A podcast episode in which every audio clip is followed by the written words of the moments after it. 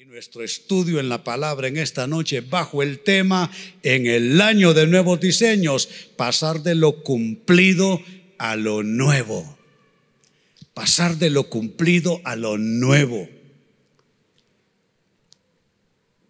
Lo que pasó por bueno, por malo, que se vaya de una vez. No pongas un pie en lo nuevo de Dios, pon ambos pies en lo nuevo de Dios. Pasar de lo cumplido a lo nuevo.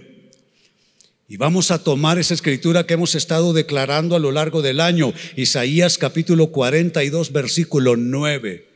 Dice así, las cosas pasadas, oiga bien de qué está hablando, las cosas pasadas se han cumplido. Y ahora es la hora de Dios no el ayer, no, no, el ahora de Dios. Ahora anuncio cosas nuevas. Las anuncio antes que sucedan. Amados hermanos, esta es una invitación a acabar de despegar. Es una invitación para acabar de entrar en lo nuevo de Dios para nuestras vidas. Lo peor que le puede pasar a una persona es quedar en una mezcla. Lo que pasó antes y lo que está pasando ahora. Lo que viviste antes y lo que Dios quiere traerte ahora. No es posible eh, quedarse mutante, que no entraste del todo a lo nuevo y quedaste todavía con algo de lo pasado. No, esta es una invitación que lo pasado debe darse por cumplido. Y no significa que hayan terminado bien las cosas. ¿eh? Porque para darle vuelta a una página no tuvo que haber concluido bien necesariamente. Hay cosas que quedan inconclusas, pero hay que darle vuelta a la página. Hay cosas que no cerraron bien, pero hay que darle vuelta a la página. Tú no puedes estar yendo y viniendo esta noche aquí en la iglesia te metes en lo nuevo de Dios, pero al nada más llegar a tu casa, a tu escenario de vida, le das vuelta a la página al revés para volver a lo viejo. No puede ser. Necesitas que lo pasado quede como cumplido, no importa qué haya sucedido, y entrar en las cosas nuevas de Dios. Pues esta escritura perfectamente nos introduce en el tema de pasar de lo cumplido a lo nuevo. Y la gran pregunta, ¿cómo se hace eso? ¿Cómo pasar de lo cumplido a lo nuevo de Dios en este año de nuevos diseños? Yo no sé de ustedes, amados hermanos, Dios apenas iniciada la pandemia en marzo del año anterior, comenzó a tratar con mi vida en todos los ámbitos, en todas las áreas. Mi vida de oración fue tocada, mi manera de pensar fue tocada, la manera como estaba yo tomando decisiones para mi vida, para la obra de Dios, todo eso fue tocado por Dios en un nuevo diseño, en una nueva manera, pero eso supone que uno, mm, no supone, reclama que uno se ponga a tono con Dios. Porque a veces sucede que Dios quiere traer algo nuevo, pero estamos forcejeando con Él. Porque no entendemos o no queremos que algunas cosas cambien. Queremos lo nuevo, pero no queremos que algunas cosas se muevan de como nosotros las tenemos. Así que es una gran pregunta. ¿Cómo pasar de lo cumplido a lo nuevo? Todo esto es actitudinal lo que voy a mencionarles. Tiene que ver con la disposición en el ánimo, en los pensamientos, la manera en que lo observas, la manera en que lo interpretas, la manera en que lo defines. ¿Cómo puedes pasar de lo cumplido a lo nuevo? Tres respuestas nada más en esta noche. La primera, debes cuidarte, óyelo bien, debes cuidarte de no estar quedándote atrás. Yo siento en mi espíritu que aquí hay personas sentadas y algunas viendo por la televisión o escuchando por la radio que se han estado quedando atrás. Y eso lo que hace es que te roba la oportunidad, la posibilidad de recibir enteramente lo nuevo de Dios. Mire cómo nos lo muestra la carta a los Hebreos, capítulo 4, verso 1, dice así, cuidémonos. ¿Cuál es la palabra? No los oigo. Cuidémonos. Entonces, esta es una frase de, de precaución. Es una frase que invita a observar con cuidado. Cuidémonos, dice. Por tanto, no sea que, aunque la promesa de entrar en su reposo sigue vigente, mire qué términos, sigue vigente. Hay cosas en medio de esta pandemia que Dios está haciendo vigentes, pero tu problema puede ser solo verlo pasar ver pasar la película, ver a otras personas bendecidas, ver a otras personas avanzando, ver a otras personas entrando en la dimensión de una vida nueva, renovada, promesas cumpliéndose, pero tú en tu propia situación, aquello que está vigente, solo lo estás viendo pasar en otras personas. Pero miren lo que estamos leyendo. La promesa de entrar en su reposo sigue vigente, pero algunos de ustedes, dice, parezca quedarse atrás. Esa última frase es precautoria. Parezca quedarse atrás. ¿Qué parece cuando tú estás viviendo? ¿Qué parece cuando tú entras o sales de un lugar? parece que te estás quedando atrás? ¿Qué te dicen tus circunstancias de vida? ¿Qué te dice tu corazón? ¿Qué te dice el Señor cuando te acercas a Él? ¿Será que parece que te estás quedando atrás? ¿Y cómo uno sabe que se puede estar quedando atrás? ¿Te sientes aislado? ¿Aislada? ¿Sientes que aquello no te concierne? ¿No te es pertinente? ¿Sientes que no calzas? ¿No encajas? ¿No cabes? Si eso te pasa en distintos escenarios, pudiera ser que parezca que te estás quedando atrás. Es importante entonces cuidarte de que eso no te suceda. Y hay, amados hermanos, básicamente tres cosas que te pueden hacer quedarte atrás.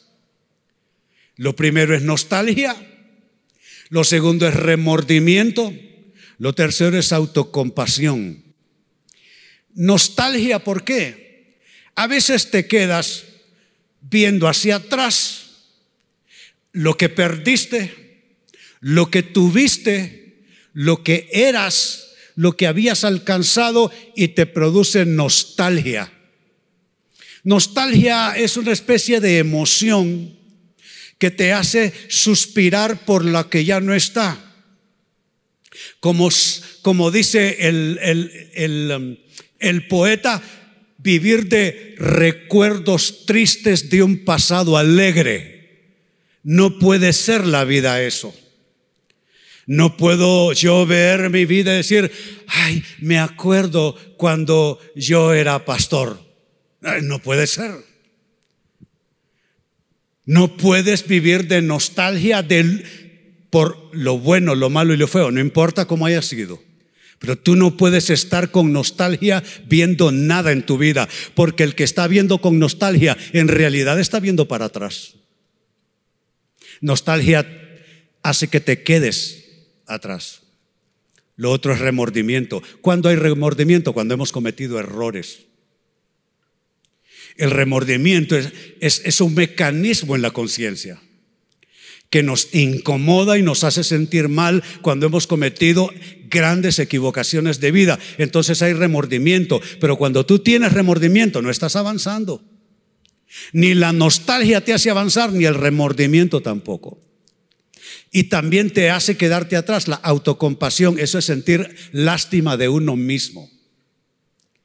Hay algo que yo no puedo permitirme. Es más, me repugna de mí mismo cuando me encuentro, cuando me descubro que estoy con autocompasión, que me estoy conmiserando.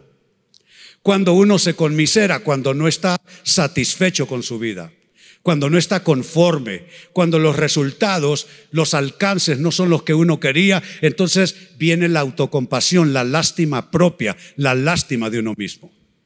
Estos tres no te ayudan y te hacen quedarte atrás más bien. Nostalgia, remordimiento y autocompasión. Entonces la primera respuesta es cómo pasar de lo cumplido a lo nuevo. Que cuídate de no quedarte atrás. No te quedes atrás en tus oraciones. No te quedes atrás viviendo de cosas fáciles en el Señor. No te quedes atrás en ninguna en ningún aspecto de tu vida. Segunda respuesta, ¿cómo pasar de lo cumplido a lo nuevo? No intentes retener, óyelo bien, no intentes retener lo que es solo cosa pasada. Retener lo que es cosa pasada. Hombre, hasta José José lo supo. Ya lo pasado, pasado. No me interesa, cantaba José José. Y si José José lo cantaba, sin saber lo que está diciendo, ¿cuánto tú y yo que sabemos que el que está en Cristo, nueva criatura es? Las cosas viejas pasaron y he aquí, todas son hechas nuevas. No podemos vivir de cosas pasadas. Ay, el trabajo que perdí. No puede ser. La relación que se acabó. No puede ser. No es vivir, vivir de cosa pasada. Tratar de retener cosa pasada es tratar de resucitar a un muerto. Por mucho que cueste, óiganlo bien, por mucho que cueste, hay que mirar hacia el horizonte no hacia atrás. Hay que mirar hacia adelante, no hacia atrás. Hay que mirar hacia el futuro, no hacia atrás. Todo el tiempo. Y no intentar retener lo que es cosa pasada.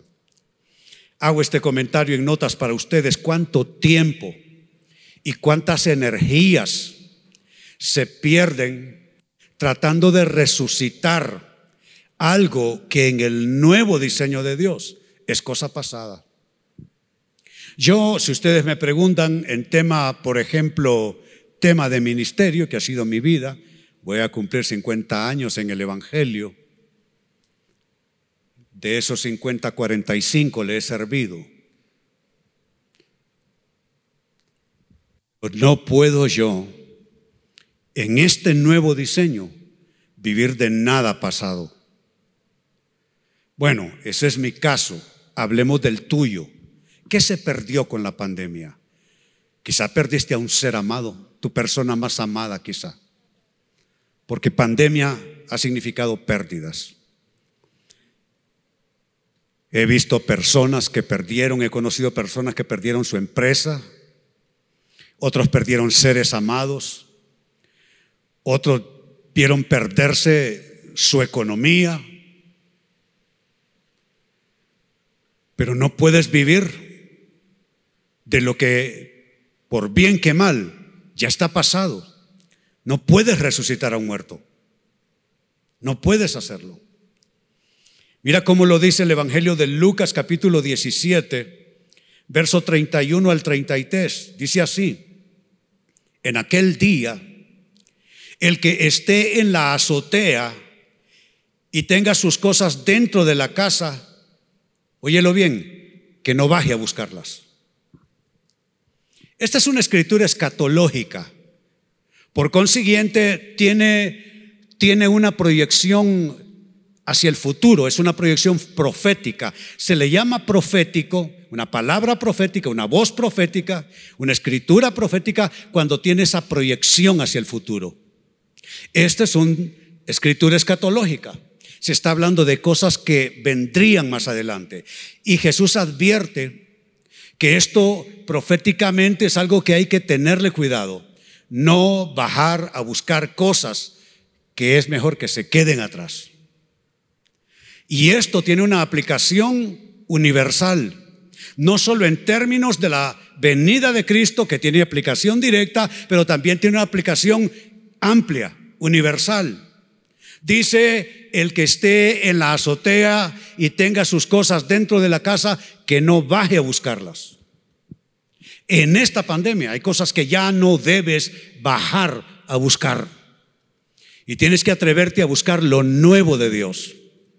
Sigue diciendo el texto, asimismo el que esté en el campo, note, uno es en un escenario, está en una azotea, está en su casa, ahora este es otro escenario, el que está en el campo, que no regrese por lo que haya dejado atrás. Hay cosas que tú no las dejaste, Dios te las quitó en la pandemia. Porque saben, yo no sé de ustedes, yo he estado claro desde el primer día en diciembre del año 2019, en este púlpito y en este altar, yo les hablaba de lo que pasaría este año. En diciembre del año 2019, la pandemia se declaró en marzo en esta parte del mundo. Y en diciembre yo les predicaba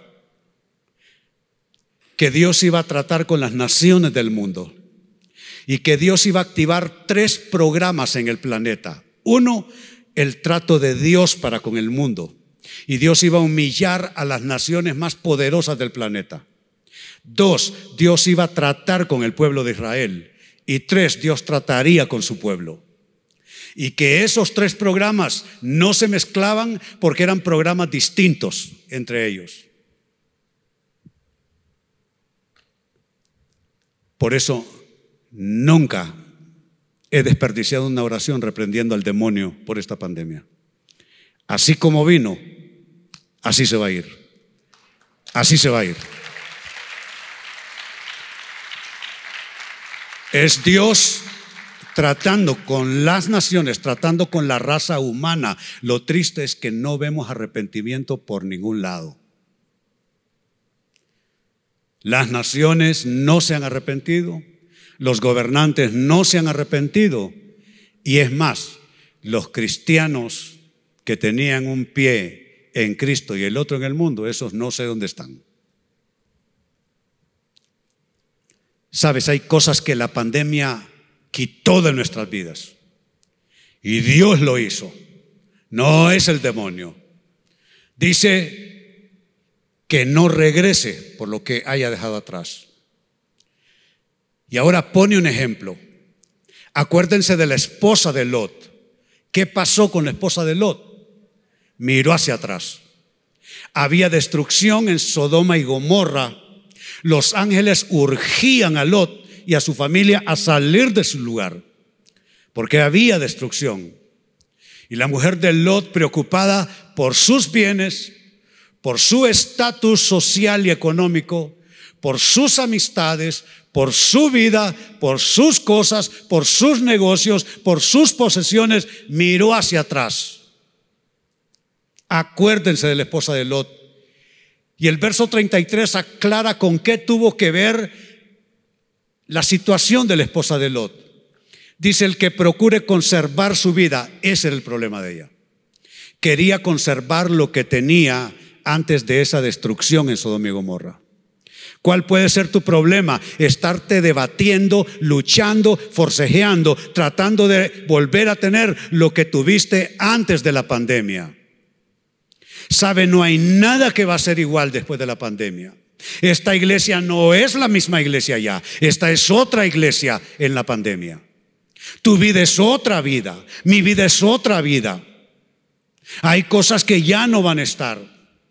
Y no podemos nosotros estar procurando conservar cosas que ya no están, que fueron quitadas, que fueron retiradas, pero Dios va a traer algo mejor. Porque cada vez que Dios quita algo de tu vida, cada vez que Dios saca algo de tus manos, es porque tiene algo mejor para ti. ¿Cuántos lo creen?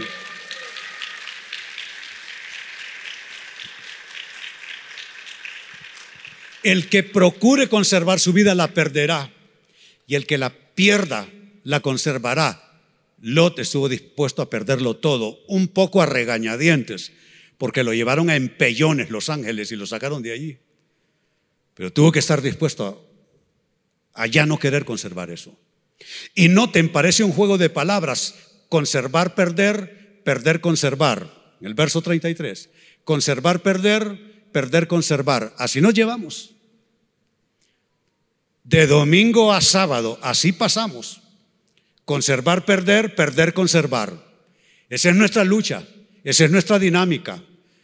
Conservar, perder, perder, conservar. Gastamos la vida, gastamos energía, desangramos nuestras almas, ni disfrutamos la bendición que tenemos. Hay gente cuyos pulmones están destruidos, no caben en los hospitales y en los triajes. Y tú aquí que estás bien, estás desperdiciando tu vida, tu alma, sintiendo lástima de ti mismo, cuando debieras de estar diciéndole Dios, gracias que me has preservado.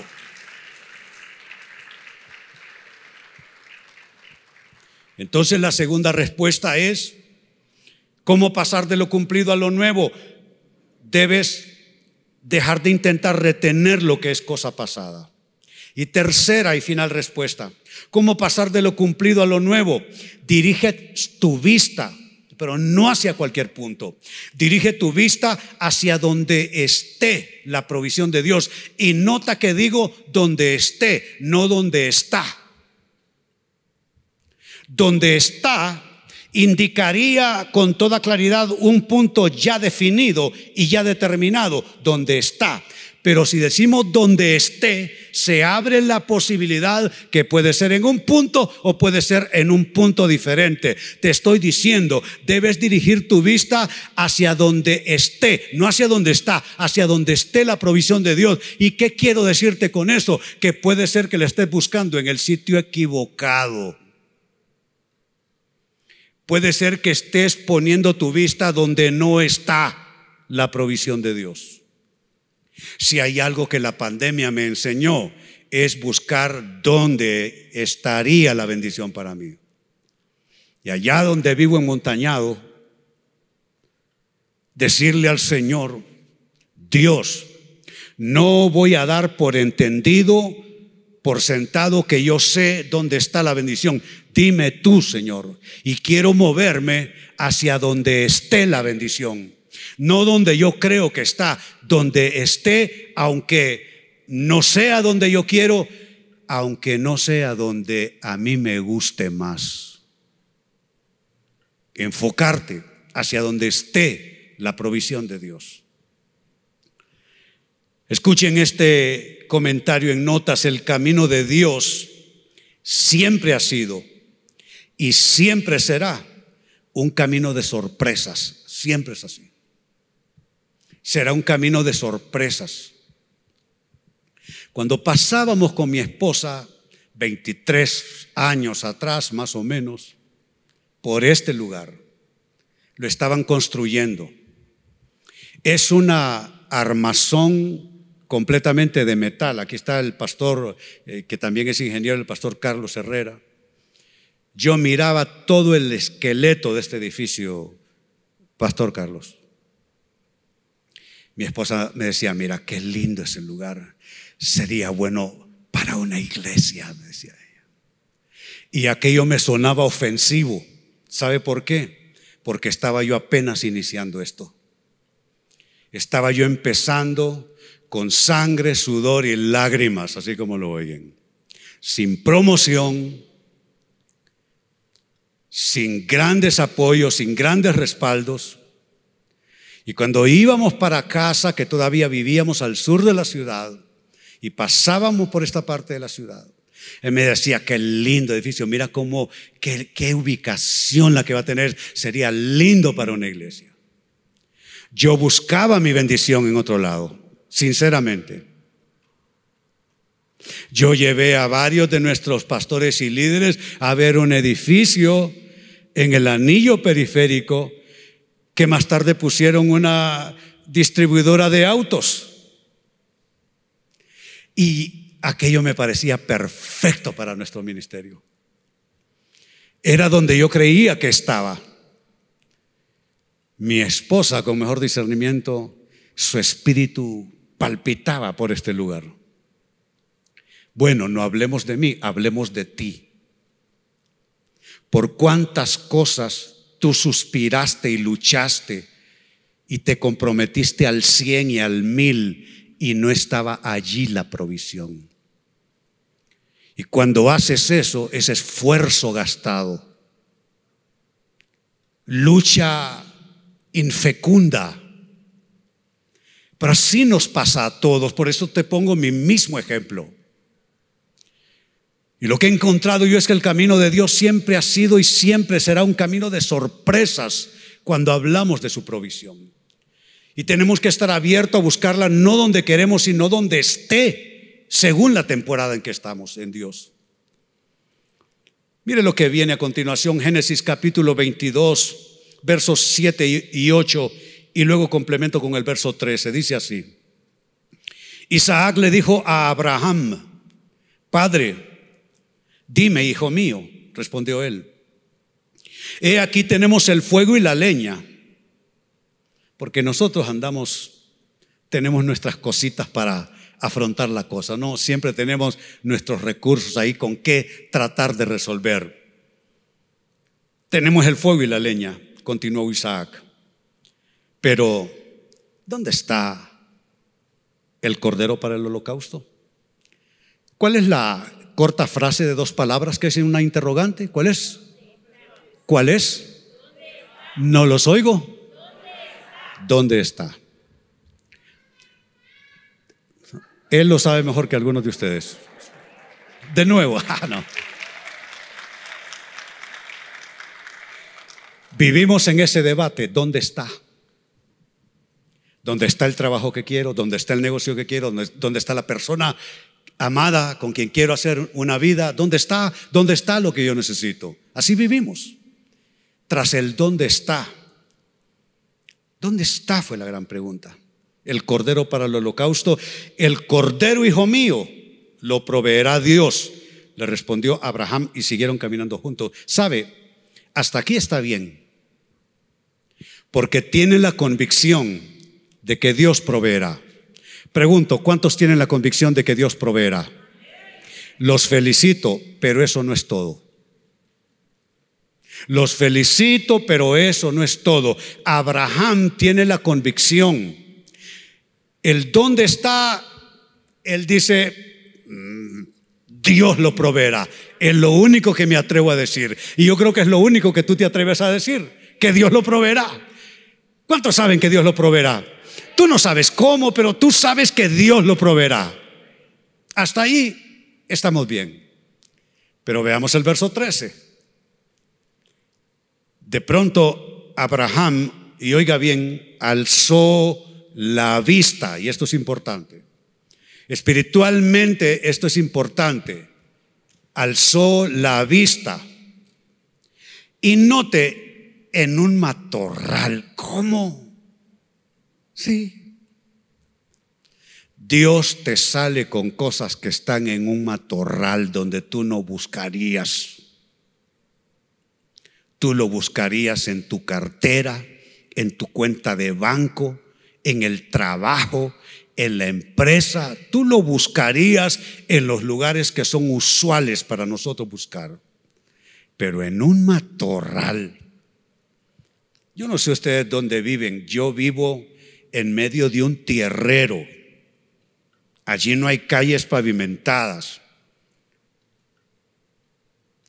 Y llueve un poco y eso se hace un chiclal, perdonen la expresión.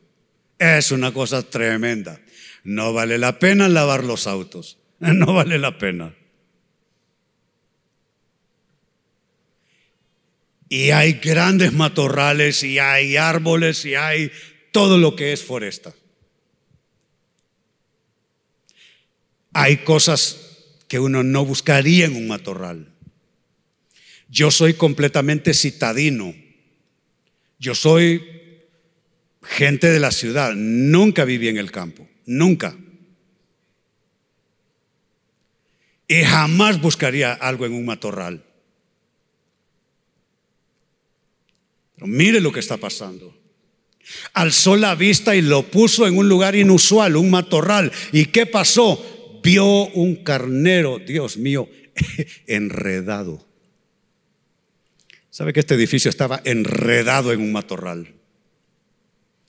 La operación que aquí se llevaba a cabo se llamaba Planeta Zipango y estaba enredada en un matorral y el banco quitó la propiedad a los dueños.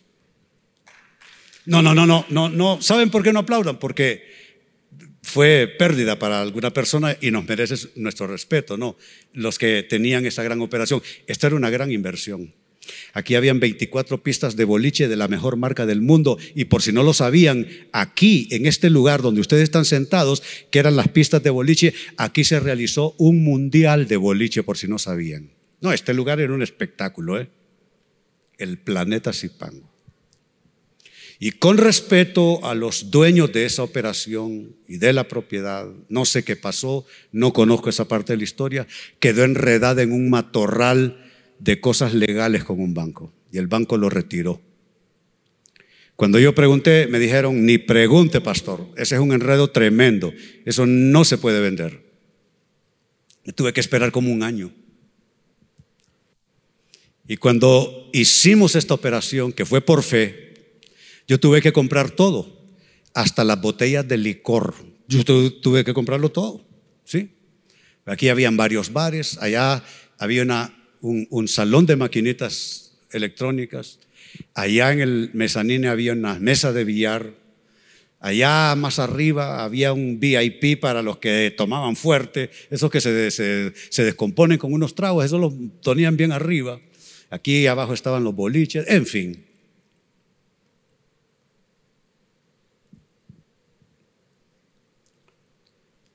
Saben, hay cosas que parecen un enredo y Dios de ese enredo te va a bendecir. ¿Cuántos lo creen? Allí estaba el carnero enredado por los cuernos. Entonces fue, tomó el carnero y lo ofreció como holocausto en lugar de su hijo. Él de donde haya un enredo, Él va a sacar bendición para ti. Si tú le crees, dale gloria, dale alabanza a Él.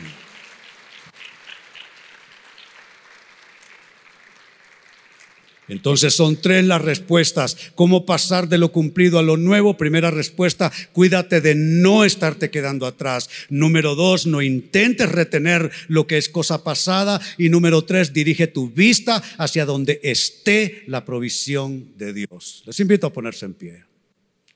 Padre, yo te doy gracias en esta hora. Vengo a orar por cada hombre y mujer que está al alcance de mi voz.